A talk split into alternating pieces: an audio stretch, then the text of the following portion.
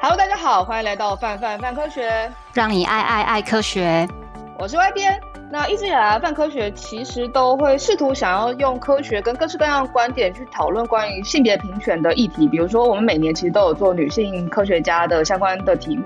那有另外一个跟性别很有关系，然后但它隐身在家户，可能会出现在你生活周遭，但也可能不会。但它，我觉得相对来说是一个。有点沉重，不是那么好聊的议题，但希望今天可以透过我们这次的合作伙伴现代妇女基金会来带给大家不一样的呃思考跟呃相关的想法，还有切入点。我们今天要聊的呢是关于家庭暴力。那欢迎就是长期投身呃家暴防治的现代妇女基金会的何雨儿督导今天来到我们的节目现场。嗨，宇薇。Hello，Hello。那我呃，我来自现代妇女基金会。那其实这是我第一份工作。然后其实我就是一个家暴的社工。那我工作目前十一年来接触的都是同一个领域，就是家庭暴力。对，所以呃，从社工当到现在是督导的角色，所以就是嗯，也希也希望今天可以用比较呃让大家听得懂的方式来让大家了解一下，就是家庭暴力的一个议题，这样子。我说哇，你这是你的第一份工作，然后你做做了十几年呢？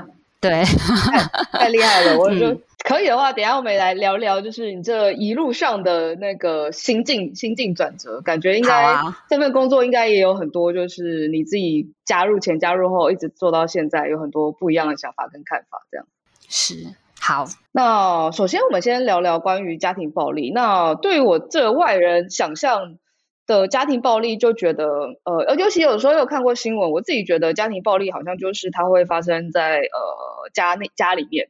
然后然后可能会是家里面的某个亲人对另外一个亲人，不论是呃肢体上面，或者是言语，或甚至是可能呃比如说在呃各式各样的方式，然后让他的家人感觉到呃不舒服，然后于是他们没办法再长期生活下去，然后然后所以他们。就会这样子被广泛称为家庭暴力。那我们为了防止家庭暴力，我们希望大家邻居跟你这边周遭的朋友 可以而为，就是注意到这件事情，然后注意到的时候呢，赶快找相关单位联络，然后进行辅导跟跟咨询，然后辅助，然后解决掉这个问题。那这样子想象就会觉得，哎、嗯，这个问题感觉是可以被解决的。但长期以来，其实一直都会听到所谓的家暴这件事情，它其实造成了蛮多的。悲剧。那我觉得更难过的一件事情，会是当这件事情发生在我们周遭的时候，有的时候反而大家不爱谈论它，因为觉得它很沉重，觉得它很丢脸，觉得它应该藏在家里面，不要被别人知道。然后，但这好像反而造成了防治上面的一些困难。嗯、所以，想要问问雨薇，就是。你们呃，在处理各式各样个案的所谓的家庭暴力，它大概有哪些类型？那哪些类型可能会是比较多的？那所谓的家暴跟呃，比如说我刚刚那些描述，跟我自己的想象又有哪些不一样的地方？其实我觉得你讲的概念还蛮。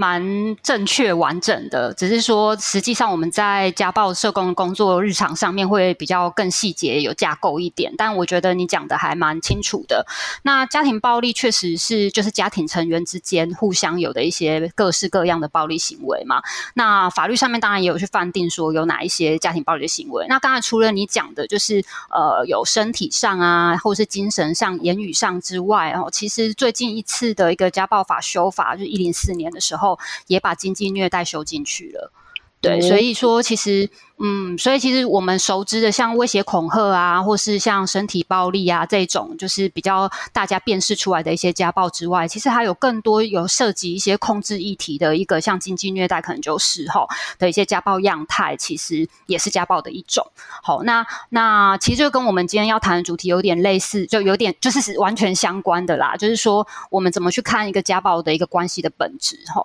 那再回到你刚才的问题是说，嗯，除了这些家暴，有哪一些类型之外呢，基本上，呃，家庭成员之间大概就有几种嘛，就是像是呃，今天我们主要要谈的亲密关系的，好，那还有像呃少保啊，好，就是小朋友受虐这种的，那或者老人保护，哈，就是呃，六十五六十五岁以上的长辈，他如果受虐的话，老人保护，还有像刚才提到的其他家庭成员间的啊，比如说婆媳啊，然后或是说手足之间啊，然后或是说呃，小朋友跟爸爸妈妈之间，哈，或是成年的亲子，这些都是其他家虐，哦，其他。家庭成员间的，那你说最多的是哪一种？你猜是哪一种？我猜，呃，小孩。对，很多人都会猜是小孩，但但其实大众的还是亲密关系暴力啦，哦，大概是占了五成左右。Oh. 嗯，那所以呃，会投入很多的一个资源，就是在家暴的一个呃，就是呃呃防治网防治的网络里面，其实也是因为家暴案件每一年都还在增高。那其中最高的就是亲密关系暴力。嗯，那亲密关系暴力里面又有分很多种啊，就是。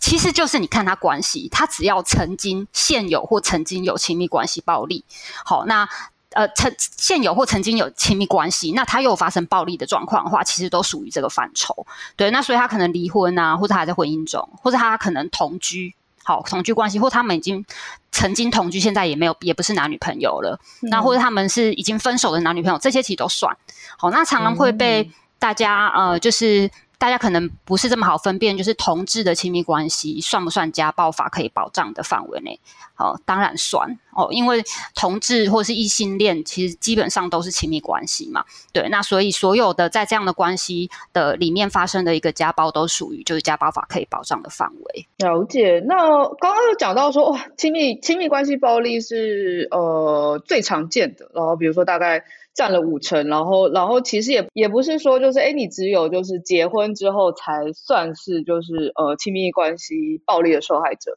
其实你可能呃是同居，然后或者是呃甚至是离婚，然后甚至没有没有住在同一个屋檐之下，分手的也算啊，对，分手的也算。但这就不好想象，因为我都已经没有在同一个屋檐之下了，我要怎样就是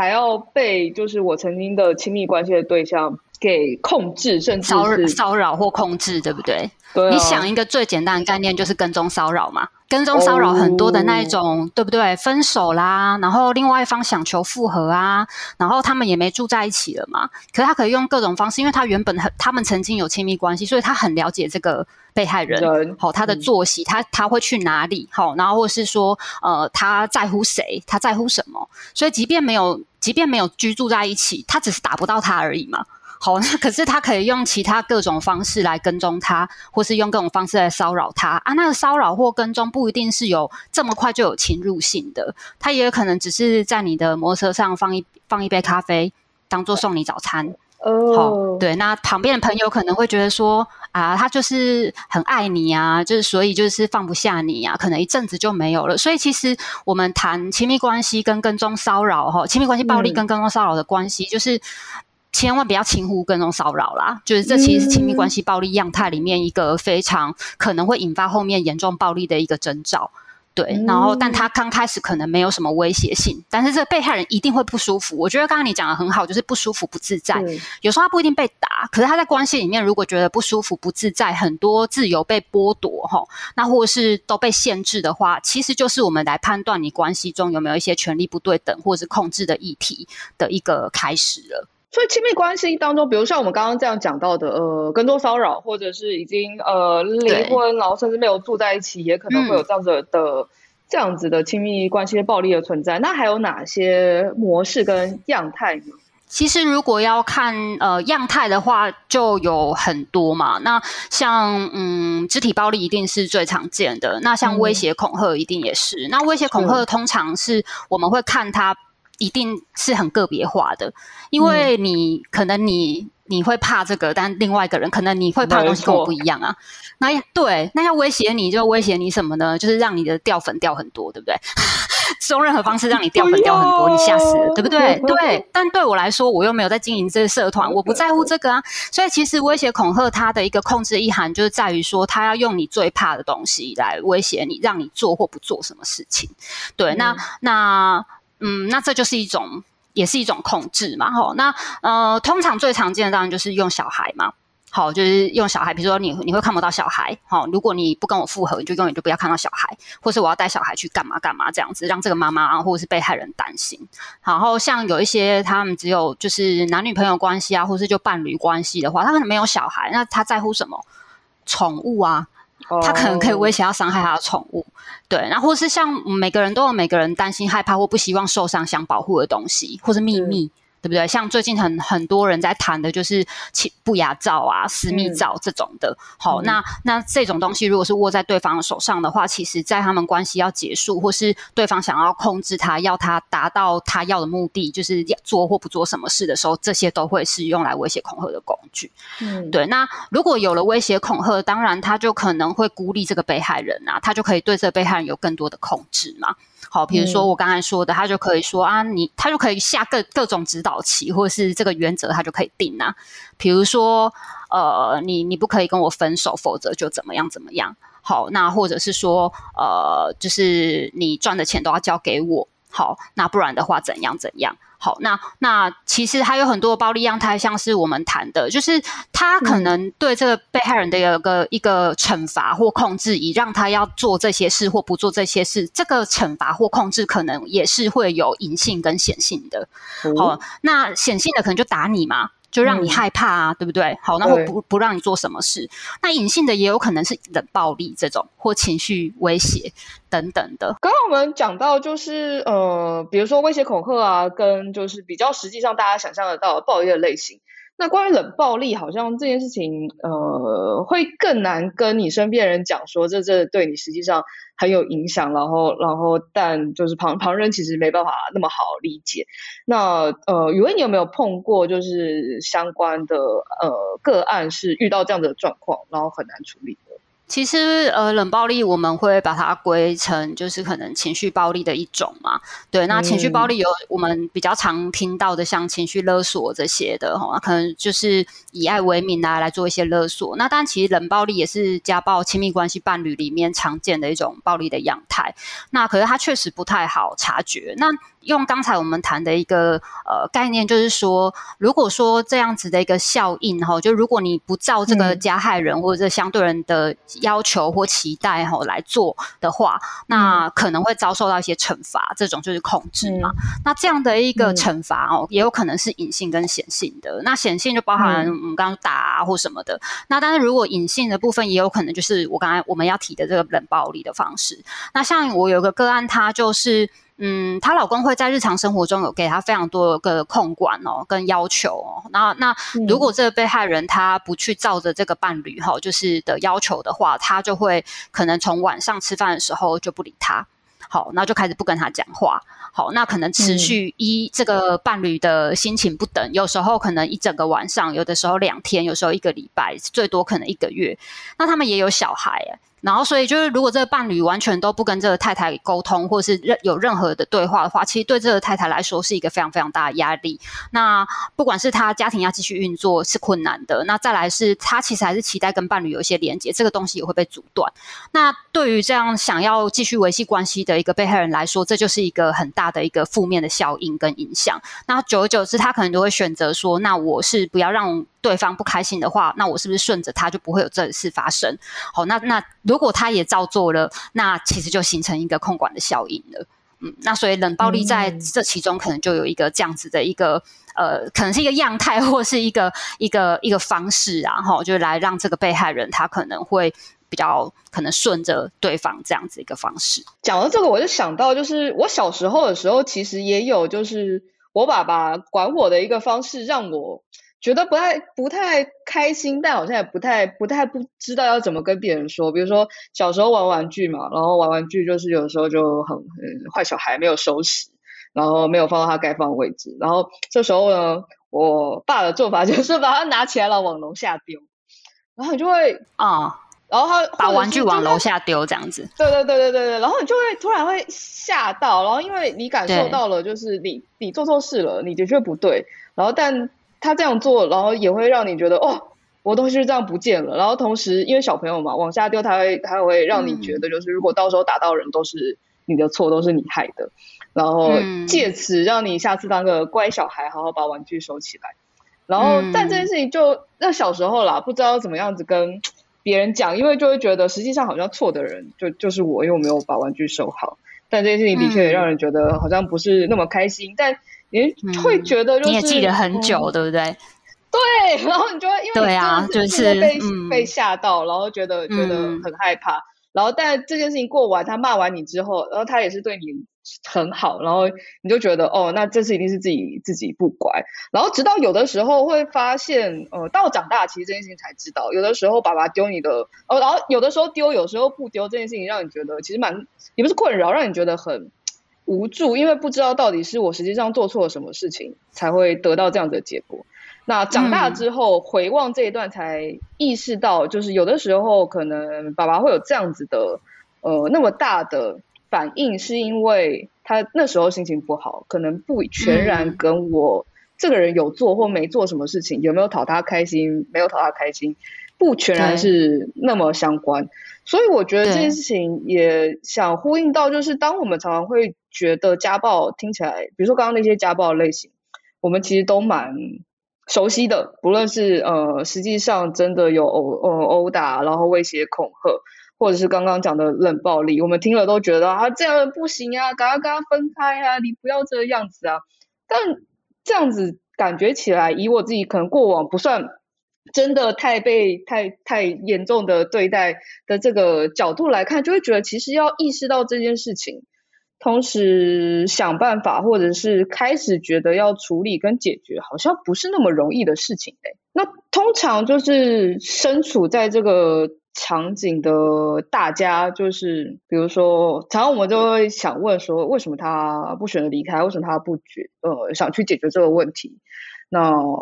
呃，他们要怎样才可以意识到这个问题？然后或者是能够。呃，自己帮助自己。那如果自己不能帮助自己的话，那周遭人又要怎么样子在呃发现就是自己的朋友或者是家人有这样的情况的时候，可以可以帮忙呢？其实有很多的呃家庭的一个冲突啊，都跟性别有关。这也是为什么就是国际间对于家庭暴力还是采取是一个性别的暴力的一个观点来看待。对，那嗯，那是因为其实我们光看台湾的话，其实台湾亲密关系暴力的被害人，即便是呃这个比例是有逐渐的变动哈，嗯，但是其实被家暴被害人、亲密关系的女性被害人，其实还是占了八成啊，八成左右。嗯、对，所以性别化其实还是明显的。嗯、那我们去谈说，就是呃，在一个关系里面哈，就是。嗯的一个权利跟一个资源的一个呃握有在谁的一个身上比较多，这其实都跟我们社会文化的一些、嗯、呃传统的一些概念啊，好，就是都相关的。那像常看到会因为什么吵架呢？呃，比如说照顾啊，好，照顾责任啊，然后呃、嗯、家庭的分工、家事分工啊，或是钱谁管啊，好，那怎么分配啊？谁决定要不要花这些？听起来好像都跟性别不太有关系，但你仔细去想，其实都有关系的，对。呃，谁去工作啊？男男主外，对啊，谁去工作啊？那为什么女生去工作就必须要？那女生去工作就要想说，哎，那你能不能把孩子的安排照顾好？好，安排好。好，那或者是说，哎，如果你去工作赚的钱 cover 不了这个托育费的话，那你不如就不要工作了。好，那这个我觉得这都是一些很有有趣的议题。哈，那它不一定涉及到真的有到控制，嗯、但是我们在看这些会引发家暴、会引发冲突，哈，不要讲不一定到家暴这么严重，嗯、但是会家庭。冲突的这些原因，其实都跟性别跟文化有关的。好，那其实也不一定都要套到控制的一个角度里面去。那我们可以用这个角度去看，我们就会知道说，哎，我们传统的性别文化角色对对两性的一个角色期待是怎么影响我们在跟伴侣沟通这些事。对，那我觉得这是一个。一个一个蛮重要的一个敏感度啦。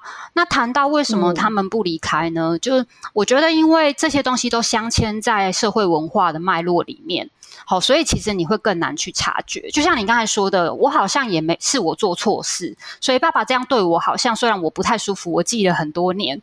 可是想起来好像这也是我应该要做的，我应该不要玩这么多玩具，或者我应该把玩具收好，等等的。好，那那就是为什么这么难辨识的原因，嗯、因为嗯、呃，可能女性她就是应该在家里把家家里照顾好。如果你是一个家庭主妇，你就应该把孩子教养好，把家庭照顾好，把家庭的家事都安排好。可是呃，子女教养是应该是两个人要一起的吧？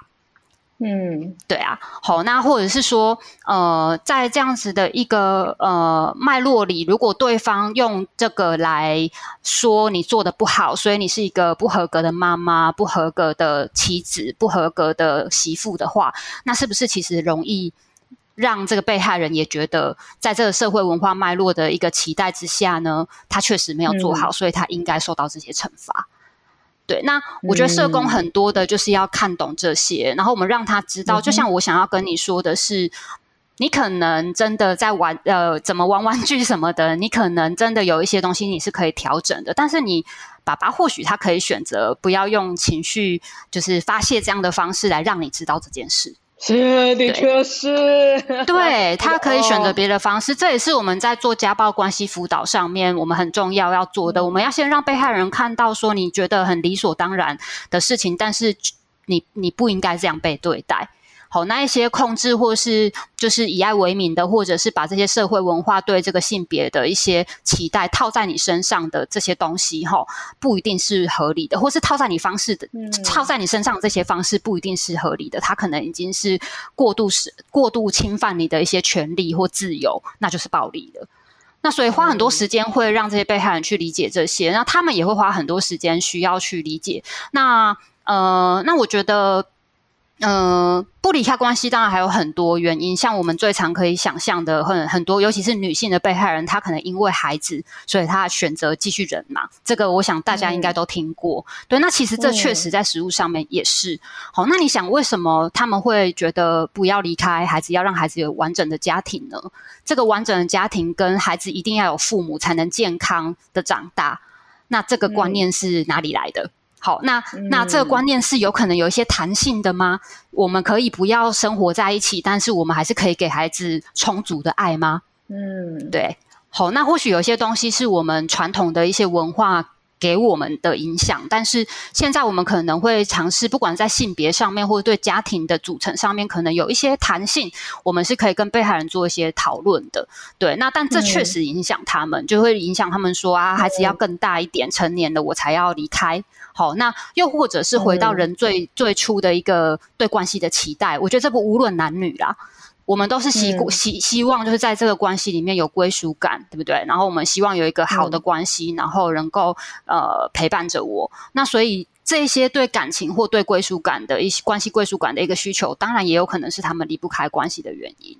那当然最大还有一个，当然就是我刚才一直提的，就是说，如果这个呃关系的一个控制是比较严重的，他可能很多面向，包含他不让去工作啊，然后经济上没办法独立，他也没办法离开。那或者是在各种方式呃威胁啊或限制他，让他不能跟他的亲友求助，或是让他相信说去求助没有人会相信他的、等等的。这一些暴力的样态的效应，如果长期的影响这个被害人的话，他也有可能觉得他逃不掉的，他逃到天涯海角都会被这个被相对人可以追回来。嗯、好，那在这种情况下，确实他们也会不容易选择离开，因为他觉得我无论有再多的资源，我可能都没有办法逃离。嗯，那这样想象就是，呃，家庭暴力或是亲密关系暴力，基本上跟一直以来，大家对于家庭的想象，然后对于性别或者是谁该做什么，呃，谁谁谁不该做什么，是息息相关的。那理论上，我们也想象，就是近年，起码我们这一代跟我们上一代相比，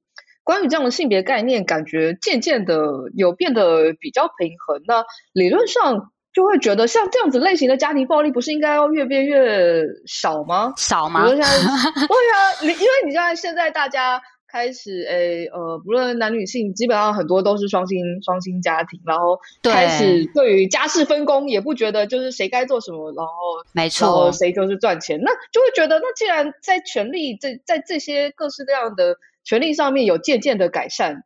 家庭暴力应该要变少，嗯、但为什么刚刚以为你说其实这种类型的暴力并没有减少迹象呢？嗯，应该是说，就是家庭暴力的一个通报的一个比比那个案案数，其实还是一直升高。嗯、但是我觉得你说的也确实没错。嗯、你看，就是像现在男性也越来越愿意求助啊，然后或是两性更平权，嗯、然后其实对于一些家暴的样态跟这么典型的这些暴力，其实可能严重度控管那些严重度可能都没有。早年可能这么多等等，这些可能都会有一些影响。嗯、但其实因为台湾是责任通报，也就是说只要有、嗯、呃呃家暴的，就是有家暴的情事，基本上都是要通报的。那所以就是各式各样的案件，其实都会通报到这个系统里面来。嗯、除了我们刚才提的那些，就是关系本质是权力不对等跟控制的这些典型的暴力之外，其实也有很多是一些学者他们谈的，就是情境。情境式的暴力，对，那情境式的暴力，这个双方可能没有这么明显的一个权力不对等的关系或控制的议题。好，那他可能是他们因为一些家庭或是的琐事啊，或是一些家庭经营的一些问题，他们有很很长时间的一直争吵，然后这些根本的问题没有办法被解决，久而久之越吵越激烈，就变成暴力了。这种其实也不少，oh. 对，在食物上其实也不少。那有一些可能就我刚才说的，他们吵一些伴侣之间或家庭之间的一些事物。那有一些他可能是家庭的一些基本的功能，其实就是比较弱势的。比如说他家里面可能又有老人家要照顾，然后又有呃身心障碍的，或许孩子或是伴侣。那他的家庭压力。照顾压力是很大的，所以或是说他们家的经济状况不是很好，等等的一些呃，就是家庭的功能，它可能比较弱势的话，当然也可能会造成这些情境式的一些因素会变得比较高，然后让家庭比较容易发生冲突。嗯、对，那所以这些案件其实也蛮多的，所以你会看到通报案量其实还是持续有在增加，嗯、就是因为呃，家庭暴力的样貌其实非常的多元。那他既然他听起来不全然都是，比如说像周杰伦唱那个《爸我回来》里面那么典型，就是然后爸爸喝完酒就会打妈妈，不是对这样。那他既然这么多样态，然后也有各种不一样的类型，甚至会根据我们的呃文化跟社会的转变跟改变而有不一样的样貌。那到底比如说？像你们的工作要怎么样去观察到有这样子的现象，然后同时可以去做呃介入呢？其实我们的工作啊，就也因为他们都是因为有家暴的事件发生才会被通报的。嗯对，所以其实基本上对都是因为这样而进来的。对对对，那当然我们就要去判断，就是说刚才说的他的关系本质上是哪一种，他有没有一些权利的议题？那我们会判断他们的关系跟他们家庭的功能等等的。好，是我刚才说比较情境式的，或是有一个控管议题的。那社工在处理的上面就会方向会不太一样，大概就是这样。但基本上进来，我觉得大部分大家都是有有一些或轻或重的家暴议题，没问题啦。嗯，通常会是当事人注意到这件事情，还是通常的话是当事人会去求助，然后案件才会进来。其实从亲友啊、哦、邻居啊，然后呃这些来源的比较少哦。所以其实台湾的家暴，我觉得家暴法通过二十年到现在，其实台湾对于性别平权啊，嗯、或者是对家暴的意识，在这么多年的一个推动跟影响下面，其实都提升蛮多的。所以其实呃。嗯呃，就是家暴被害人求助的一个比例，其实我觉得也反映在通报的案量上，嗯，是真的比有在提升的。嗯、哦，所以这提升不一定不是好事，就是其实是大家反而比较容易去意识到这件事情，然后去懂得求救跟求助，而不全然是就是是事情真的变多。对，那那当然，另外一方面，我们当然还是相信会有一些黑数啊，就是呃，他可能还是因为你刚刚前面说的一些担心，他可能觉得对求助有一些想象或是害怕的，嗯、那我们就会借由像今天这种方式，我们就会做一些呼吁嘛，包含说，如果你求助的话，社工一定是跟你联系，对，那你你通报或是这些资讯，基本上一定都会是保密的。嗯，那我们也通常不会主动去联络对方，除非有一些必要性，比如说安全等等的，嗯、我们也一定会跟被害人先做讨论，确保他的安全。嗯嗯嗯嗯。那通常当接到这样子的，呃，接到通报之后，那比如说厘清他是哪种类型的家庭暴力，那通常往下会怎么样子？比如说去。做辅导或是去解决，就是我就想象，就是大家比如说听到家庭暴力，就会觉得那就赶快把两个人分开就没事了。但一定不是这么简单嘛？如果把两个人分开就没事了，就没有前头我们讲的那个两人分开是。对，然后如果他们这么容易分开就没事了，根本就没这么容易。对对对，也没这么容易。我相信一切都很不容易。那对对之后要怎么样子？比如说辅导他们在往下可以比较好的相处，或是真的还是得要分开那。可以怎样的好好分开？就是这种要怎么样子去做，好聚好散，或者对啊，嗯，对，其实其实大嗯国内外的一个研究其实都显示，就一个家暴的被害人，他可能至少要七年以上，他才能可能会做一些可能对外离开。暴力关系的一个决定或行动，所以其实他是需要的时间是非常长的。哦、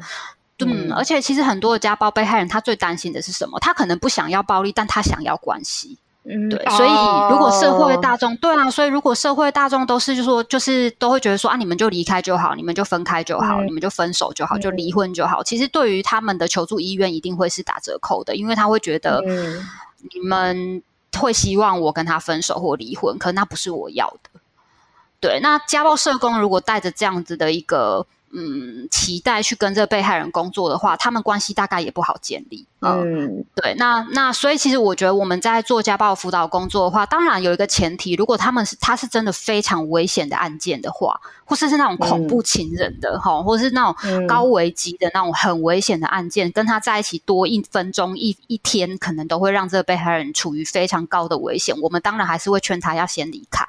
就算他不要这么快分手，嗯、但他也要先离开现场，可能去庇护或是去他的亲友家，先暂时分开。对，那但是对于呃其他他可能更大。大部分比例的一个，他可能暴力没有到这么严重，可是他也想要关系的这些被害人的话，我们可能在前端的跟他做一些安全计划之后呢，后端可能做很长的时间的，就是你谈的要怎么样让他维系一个安全的一个呃呃安全而且健康的亲密关系。那要谈的可能更多的就是你要怎么去理解对方，嗯、你要怎么跟他沟沟通，你要用什么样的方式让彼此能够理解，而不要用情绪发泄或是暴力的方式来处理两个人的冲突。那或者是引入一些资源，嗯、像我刚才说的，啊，有一些家庭可能是照顾压力太大，或是有一些精神疾病的议题，嗯、或者经济不好，经济就是比较弱势哈。那这些我们就可以引接一些资资源进来啊，因为当一个家庭他的压力可以被减缓的时候，他家庭成员的冲突可能就不会这么高。嗯，那所以我们可能就会用各种资源或是社工员直接去做一些辅导的方式，让这一些家庭他可以被充权跟培力。那未来他在应应这些压力的一个能力如果比较好的话，当然他可能就比较不落不容易再落入这个暴力的循环里面。那这些都会很需要时间。那另外一种是，嗯、如果真的很危险，他或是他已经下定决心，他不想再忍了哈，他真的要离开暴力的这一种安这种被害人的话，大概会比较需要的，或许是像法律啊。对，那或者是他如果要离开的一些安全计划，那或者是说，呃，他要自立生活，好、哦，他可能要独立呀、离婚之后他要独立生活的一些经济啊、自立啊方面的一些呃社区的资源的协助，那也是会需要引入一些资源，但是就看这个被害人，我觉得我们非常重视，就是被害人他对关系跟对暴力处理的一些经验，然后还有我们会共同跟他讨论出一些方式，是他愿意做，他也能够尝试的一些方法。那我觉得这样子，他们才会真的会有一些行动去做一些自保的一个行动，或是让关系更好的一些方式。刚刚我听到雨薇提到，就是所谓的安全计划。那想聊聊一下，就是安全计划指的是指，因为刚刚不论是讲说要继续维持关系，或是要离开，其实都有提到关于安全计划的事情。那什么是安全计划？就是这是听起来很像，听起来很像什么 什么那个一个专有名词这样。嗯，那安全计划的话，其实就是你你用简单一点来想，因为我们会跟被害人依照他会遭受到的一些呃暴力的不同的样态，因为每个被害人会收到、嗯、受到的暴力其实都不太一样，然后我们去跟他讨论说，用什么方式能让你下次在你们冲突发生的时候可以预警。就是根本就不要发生，好，或是发生之后，你可以让自己受伤比较少，或是你可以逃走。好，那基本上就是在讨论这些。那如果举刚才我们谈的分手之后的这种跟踪骚扰，或是呃分手之后的这些暴力啊，哈来看的话，你要跟他谈的一定第一个安全计划，一定要确认这个被害人他对暴力的敏感度高不高。因为有些时候，就像我刚才说，他可能会觉得对方是太爱他了，没有什么需要担心，一阵子就会没有了。好，那他的敏感度如果没有那么高，有时候他会轻忽一些，呃，我们会让，就是我们会担心的一些，呃，暴力会越来越严重的一些因子。对，所以我们需要的就是更细致的去了解，就是他在关系里面有哪一些可能肢体暴力有哪些，或是有些控制，或是他可能没有伤害性，但其实让他不舒服的一些样态，我们要先弄出，就是搞清楚。然后再应对这些，跟他讨论。好，你要怎么样来避免或预防？比如说，如果对方会跟踪的话，他的安全计划可能就会，那他一定要走大路，不要走小巷。嗯，因为小巷如果它就是落单了，然后又在很夜黑夜黑风高又只有暗巷啊的一个地方的话，一定是比较危险的嘛。但他如果走在大马路上面的话，随时如果有什么紧急的状况，他可以就冲入旁边就有 Seven Eleven 啊。二十四小时的，好，这些你其实都要跟被害人做做一些讨论。那或者是说，他有没有要变换路线上班啊，以防被跟踪，或者他搬走，他搬到一个对方不知道的地方，嗯、要怎么样让他居住的地址不要曝光等等的。曝光，嗯、好，那这些其实都要依照对方会做的一些事情跟这个被害人做讨论。那如果他在关系中的安全计划，当然就是讨论说。你们什么时候可以喊停？比如说，其实两个人有时候都知道对方要压起来的时候是什么样的状况，可能眼睛睁大，或是拳头就抡起来了，或是声音变得很大声。但是如果没有讨论的话，可能就要吵赢嘛，或者我们就要吵出个所以然来。可是最后他可能就被打啦。对，好，那所以安全这些安全计划可能就是让他去，我们就跟他讨论，那中间的最后会变成被打这。发生了什么事？可能是他先讲了什么，或对方做了什么。那这些东西有没有办法避免？好、哦，就是我们会跟被害人讲说，把事情讲清楚很重要，但是你的生命安全也很重，更重要。对，所以我们能够选择在什么样的方式上去沟通，然后让这个冲突不要再继续变得更严重，那就是安全计划的精髓啦。但蛮好奇，就是因为刚刚离开，我觉得大家蛮能想象的。但透过安全计划跟引入资源，然后让本来。有冲突或者是有暴力的关系趋于稳定或诶改善或者是变得稳定，这件事情就会觉得哦，好像不是那么好想象，跟他感觉好像需要很久时间呢，就很需要很久的时间，没错，对，嗯。因为有时候其实你只跟一方谈，也不太会有成果。对呀、啊，对，所以我们其实不会只跟被害人谈。对，哦，嗯，有些时候啊，像那些比较中低危机的案件，我们其实就是两个人其实都想要维系关系，只是像刚才说的，他可能很多有一些问题，他没有，他们两个没有办法解决，吵得越来越凶，才会变成暴力嘛。那他们两个其实也不一定乐见这样的事情发生啊。对，那或者是其实也会影响到小孩，可能他们有时候我们会用父母来做切入，让这两方会觉得说，对，他们不能只关注在两个人的关系跟要吵这件事情，他们要看到他们继续这样下去对孩子的影响，嗯、有时候就会让他们能够慢下来去思考说，那我们关系还要这样吗？既然我们都有一个善意，是希望跟对方走一辈子的，那有没有其他的方式可以试试看？那。有有时候要到这个程度，就要做非常久，社工就要跟个案谈，或者是甚至是要跟对方，就是呃，可能相对人是男性或女性，好，来一起来。呃，共同的协谈，好，然后引入一些资源啊，像是家族之商啊，或个别之商，或是我们有做一些关系咨询，好，让这两造的一起来跟呃老师谈谈看，说如果我们的关系要维系，现在面临这些问题，我们可以怎么办？嗯，我就是会用各种各式的方式，各种各样的方式来让他们两个都有意愿，而且共同参与在改善关系这件事情上面。这个你说的这个关系能够改善，才可能有进展，所以。这我们很长很长一些辅导的一些个案，后都是要比较长期的，就是这个原因啊。嗯，刚刚有听到说，就是称呼对方，就是不是通报的那一方，称呼对方是称呼他为就是相对人，是吗？对对。哦，嗯，所以其实我觉得、这个、我通常不是谈加害人，是提谈相对人。这个感觉蛮，我觉得蛮不一样的，因为对大家来说，所谓的。呃，对，也不是大家，对某些人来说，所谓的家暴就会想象到一个被害人，那既然有被害人在，那就一定有加害人，那加害人就是那个比较坏、嗯、比较坏的那个人。但其实，在家庭暴力的关系当中，嗯、有的时候，呃，实际上刚刚我们讲到的相对人，他其实也并不一定是，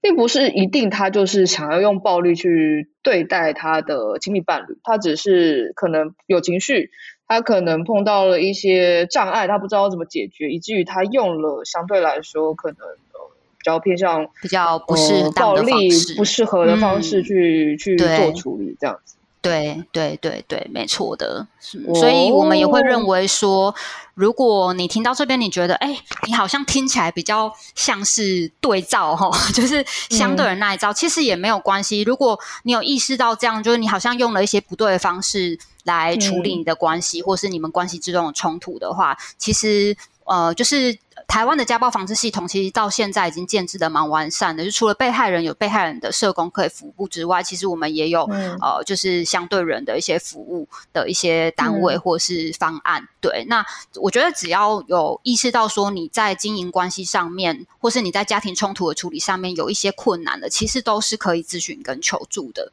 哇，这个好好重要啊！啊，因为有的时候，对，对啊，这个这个要意识到，就可能可能也也也会蛮难的。然后你大概也感受到，哎，有些人就是情绪上来，他也真的不是想这样做，但就这样子一直循环，那他可能又更羞于求助，因为毕竟他会觉得他自己是呃，好像控制这些事情的人，但其实他也是被一些可能被一些场景或情境弄到没有办法控制，所以才会发生发生这样子的事情。对啊，所以家暴介入其实有很多面向啦，嗯、就是不是呃呃每一个案件其实都很复杂。对，我们可能在介入面向要可能有孩子、有相对人、有被害人，那同时我们可能要协助这个家庭提升的，或许除了关系的经营上面，还有亲子的能力啊、经济呀、啊、照顾等等的，就是呃，所以我觉得家暴社工其实都蛮全能的啦。你要看懂很多的。嗯家暴家庭，它根本的原因是什么？嗯、然后应对这个去做一些处理跟连接。那就想聊聊，就是雨薇怎么会投入这样子的工作？嗯、然后你投入了，就是也第一份工作，然后你还是做了那么久，因为感觉就是自我们都会想象社工工作其实会看到很多不同的个案，那对、呃、那些个案可能会呃让人觉得蛮沉重的，然后还要一直沉浸在这样的状况当中。然后又是你的工作，我觉得哇，这个相当不容易，所以想跟你聊聊，就是哎、嗯，你怎么会想做这份工作？那怎么可以？呃，不是怎么可以维持让你维持这么？怎么可以走到现在吗？对啊，因为就哇很厉害，嗯、就想到我就觉得我自己进去，我可能就是三个月受不了跑掉。刚刚听你讲的故事，就已经开始觉得逐渐母汤，就是，然后你明明就其实还没有讲什么，对啊，所以怎么投入？然后做这么久，有没有一些呃，让你自己可以维持？在那里，然后还想要继续投入的一些成就感，或者是想做的事情，这样。嗯，其实我是因为在现代妇女基金会实习，然后我那时候督导他其实、嗯、呃教了我很多。就是我原本虽然我是念社工的，但基本上我对家暴的一个呃看法跟想象，跟对家暴被害人的想象，其实跟。很多大众都是一样的，就是可是来这边实习之后，我才会发现说，哇，所以其实家暴不是只有我想象的那样，然后而且他对一个呃，那时候我来实习的时候，其实就是大部分九成以上都是被害人是女性嘛，我就想，原来家暴会对一个女性的生命跟生活产生这么大、这么剧烈的影响。嗯，那那其实是我原本在念书课本上面可能有念到，但是我无法想象的。可是来实习之后就发生哇，这么多活生生的例子在我面前。然后那时候我们督导他其实，因为我们基金会其实是一个。工作非常扎实哦，然后也很我觉得非常专业的一个机构。那所以我们在方案跟个案服务上面有非常多角度的一个协助这些被害人。那我就看到说，在这样的一个服务之下，社工员是怎么样去理解这一些家暴被害人他的生命因为家暴而产生了什么影响，然后他因为我们的协助之后有什么样的改变跟转变。他不一定真的要离开关系，可是他可以在关系里面活得更自主、更自由。我觉得那是。我非常认同的一个价值啊，对。那可是当然，当我之后自己进来这个领域之后，自己来接个案跟看别人做就不一样嘛，就真的会有你说的，嗯、像替代性创伤啊，或者说哦，看到这么多一直在这个苦海中浮沉的被害人哦，真的也是会很无力啦。对，但是我觉得可能我有个特质吧，就是还有一个信念是，我真的希望在不就是。我觉得，呃，如果我能陪伴在他们的生命中，可以陪伴一段路，陪伴他们一段路，让他们可以理解到说自己身上发生了什么，那他可能有一些不同的选择是他可以选择的。那这样的选择可能可以让他的生活更趋向于他想要的一个方式。其实我觉得这就是一个最有价值的一个事情。对，那我也我也认为说，我们基金会或是我自己，不论是当社工或当督导，我一直都是在做这件事情。嗯，那我觉得这也是让我走到现在原因。有时候很累，但是看到个案跟我讲说他的生活有什么样的一个进展，或是努力好久了，然后曾经有个个案跟我讲说，嗯，谢谢我没有放弃他。嗯，那这句话其实就够我撑再撑个五年了。他是一个高压控管，对啊，他是一个高压控管很严重的个案，他原本都不接受我们服务，然后我就要用那种就是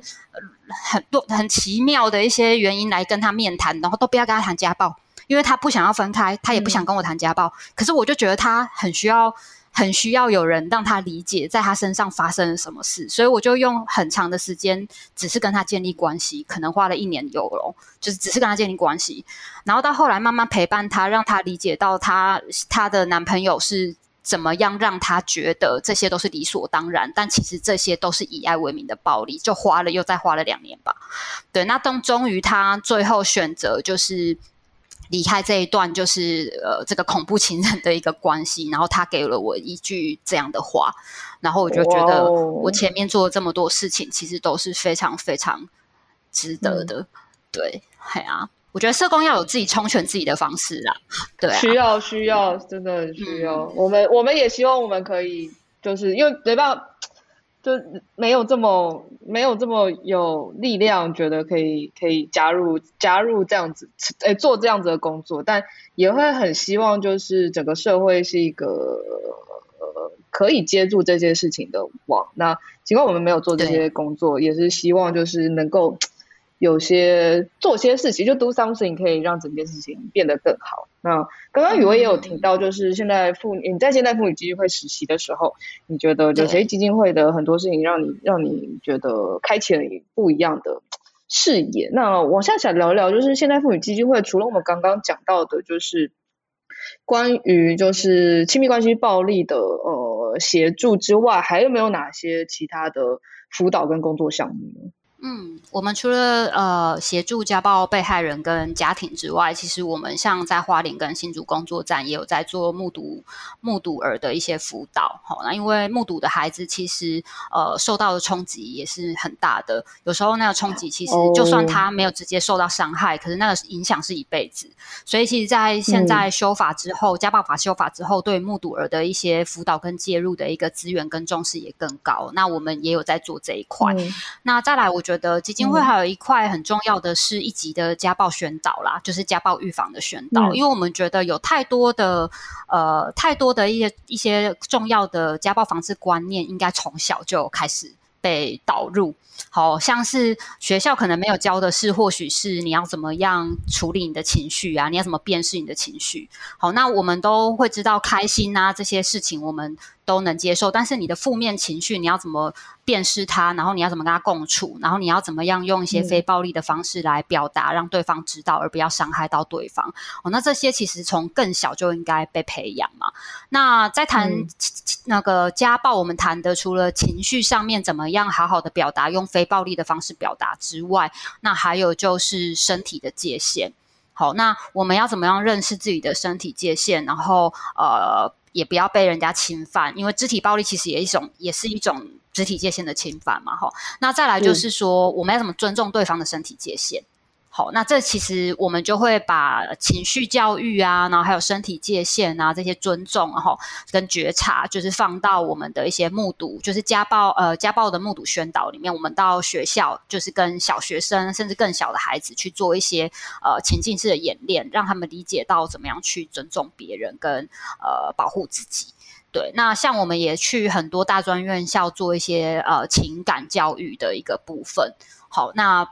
怎么样谈恋爱呀？如果你真的要分手，或是要被分手了，你要怎么样照顾自己，然后不要去呃伤害别人，好，或是好聚好散，这些我们也觉得应该要更早，好，更早就应该要学习的。那我们也会去做这一些宣导。那同时，像如果他们是要离婚的，嗯、或是要分开的一些父母，哈，刚才提到的，就算他们分开了，不代表他们不能一起好好的合作，还是给这个孩子完整的爱嘛。所以，我们其实也做了很多合作父母的方案，也出了很多书籍，嗯、然后来教，来来让这些呃爸爸妈妈他可以知道说，我怎么样离开了，但是我们可以。同共同同时做，不是伴侣了，但是可以做合作父母这样子。对，然后社区的部分也做蛮多，就如同你刚才说的，就是我们其实也真的很希望说，这个社会或是社区可以更理解家暴是怎么样回事。哈，那呃，嗯、如果真的碰到家暴，可以怎么做？那或是社区可以怎么样更友善？嗯、那所以我们也花很多时间跟社区做一些呃彼此的互动啊，了解、宣导、宣传等等的，让社每个社区都可以用更友善的态度来。呃，接纳或是帮助这一些家暴的家庭可以自立。嗯，感觉其实非常全面的，就感受到其实你要让整个社会变得更好，或是让性别平权这件事情，其实上可以可以真的更落实。它其实需要从好多不同的面向去去做出发。比如说刚刚讲到那个怎么谈恋爱跟分手，我觉得这件事就很重要，因为我们如果小时候都是看。漫画、小说、偶像剧的话，言情小说吗？既不知道怎么，没错，你既不知道怎么要谈恋爱，你更不会知道要怎么分手。所以，对，但是跟现实实在是落差，落差有点太大。对，其实很多霸道总裁都是危险情人，好吗？对呀，对，所以看那个很恐怖，很恐怖。就是你要到长大，也不是到长大，因为我自己很喜欢。就是喜欢看那种霸道总裁类型的东西，然后、嗯、然后玩那种就是游戏的时候，也常常会不小心选到这种霸道总裁。嗯、然后后来 就会开始看大家，有些人开始写言情小说论文跟分析，然后就讲说，就是这但但但这不一定都都全然是共通的啦。但他有些人就会讲说，如果你嗯，如果你特别喜欢霸道总裁，你可以呃，霸道总裁当中就是展现了就是。呃，我们平常在父权社会底下去怎么看待你自己跟就是异性之间的关系跟关联？大家可能有可能是父权宰制的一种的时候，我整个人吓傻了。因为以我从小到大来说，嗯、我都会觉得我是一个相对来说应该蛮偏向性别平权的人，然后又会觉得、嗯、呃自己又不是那么女生，然后又觉得就是所谓的呃性。所谓的被父权宰制这件事情根本不在我的就是人人生经验当中，嗯，然后但那时候看到就是这个论述的时候，就突然想到，对，可是我都喜欢霸道总裁，这该怎么办？对啊，对，然后直到那一刻开始后面，就开始思考这件事，嗯，没错，然后你就开始在玩游戏的时候去想说，嗯、你要能把这两件事情完全切开来，就哦，中间一段过程是开始觉得自己不喜欢霸道总裁。那在后来当然就 会理解自己的，嗯，对对对对对，后面就开始理解，就是哎，自己的这个癖好跟你实际上的人生跟生活，它不一定是完全然全然相关，所以在试图让你这这两个不同的属性共存这样子。对不起，我这个例子有点烂，但是不呃不会啊，我觉得我要讲的其实跟这个也相关。你看我做妇女工作这么久，其实我还是会从个案的身上，或是我自己的人生经历里面去去去去思考，或是去觉察到，原来我其实很传统。那那这些东西其实也传统又怎样？传统也没有不一定一定不好啊，对不对？或是说这些东西其实不是我与我，就是我是怎么样被形塑出来，我会有这一些观念的。我觉得那才是更重要。我们要理解这些东西怎么影响我们。好，那你就可以，就像你刚才理解了之后，你就可以去分辨，你就可以去选择嘛。我还是可以喜欢啊，但是我知道我人生我有别的选择嘛。我不一定就是要觉得那才是我的真爱啊，我一定要找 霸道总裁。对，那我觉得其实谈性别，我们怎么说？很多。多人，我觉得很很，我很喜欢从生活里面谈性别，就是说不一定性别就是一个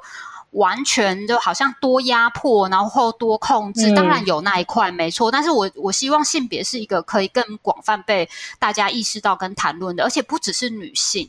对，男性很多也是对，对啊，男性很多被要求的一些角色啊，那那其实也是受性 受这些传统的性别文化所苦嘛，对啊，所以其实我我在谈我们在谈性别，其实会更希望这是两性都可以去谈的。那我们怎么样意识到文化啊性别对我们的人生对我们的关系产生了什么样的影响？那是一个很重要的开始啊，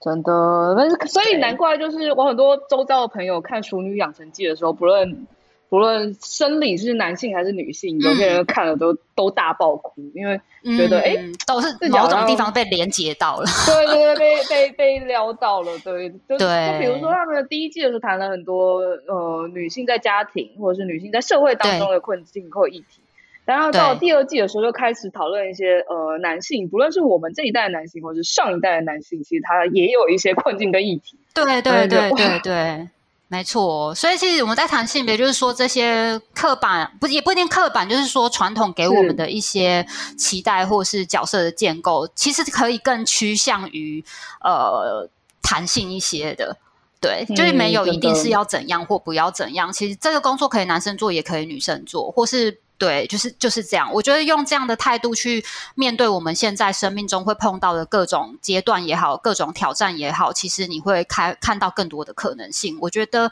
用这样去看性别比较不会那么沉重啦。真的，之后希望可以邀雨薇跟现代妇女基金会，我们再来聊聊其他，比如说刚刚我们谈到的那些各式各样别的议题，这样性别议题。好啊，可以。对啊，我们可以聊谈恋爱，我们可以聊霸道总裁。怎么谈恋爱？没有啦，对，怎么谈恋爱？怎么分手？然后身体界限跟我觉得，比如说刚刚有些讲到，哎，关于目睹了，可能也是大家容易忽略、没有注意到的。真的，真的，大家可能家暴的时候关系就是所谓的呃呃两兆嘛，那可能没有注意到，周边人也会跟着被影响，尤其是对啊，有很多这些小孩，对，有很多例子是。听了真的会很心痛的，就是关于目睹的孩子，对，所以这一块其实真的也会需要很多资源在投入。哇，希望之后可以多多。我们可以或许有个带状节目，我们就来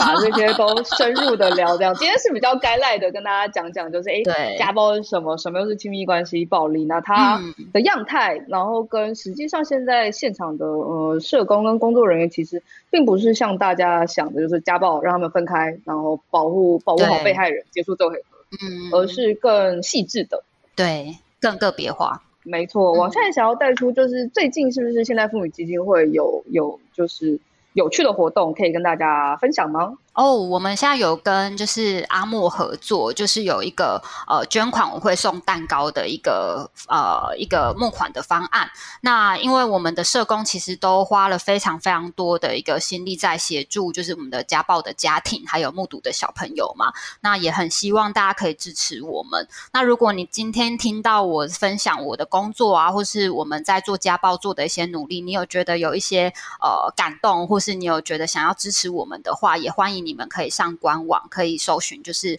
阿莫的这个。呃的这这个活动，然后你可以在如果你愿意捐款的支持我们的话，你也可以在备注栏或是来源的地方，你可以写范科学哈。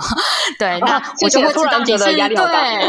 对，没有你，我就会知道说啊，你可能是听了呃听了我们今天的一个节目之后，然后你来做这个响应我们的工作，那我会非常感动，然后也会更有动力可以带领所有的社工去做下去。哦，也可以啊，有下一集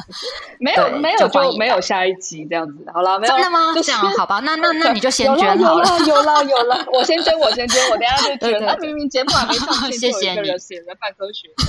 然后哎，想了解一下，就是活动期间大概是到什么时候呢？呃，应该是到十一月的第二周。对哦，所以还有一些时间，没有把相关资讯放在资讯栏，那就请大家就是你现在听到了就可以赶快点过去，然后。然后同时可以支持现代妇女基金会做，就是我们刚刚讲到那样子各式各样的议题，然后同时也有好吃的阿莫蛋糕这样子。嗯、对，捐六百块就会有一条蛋糕，嗯，啊就很不错。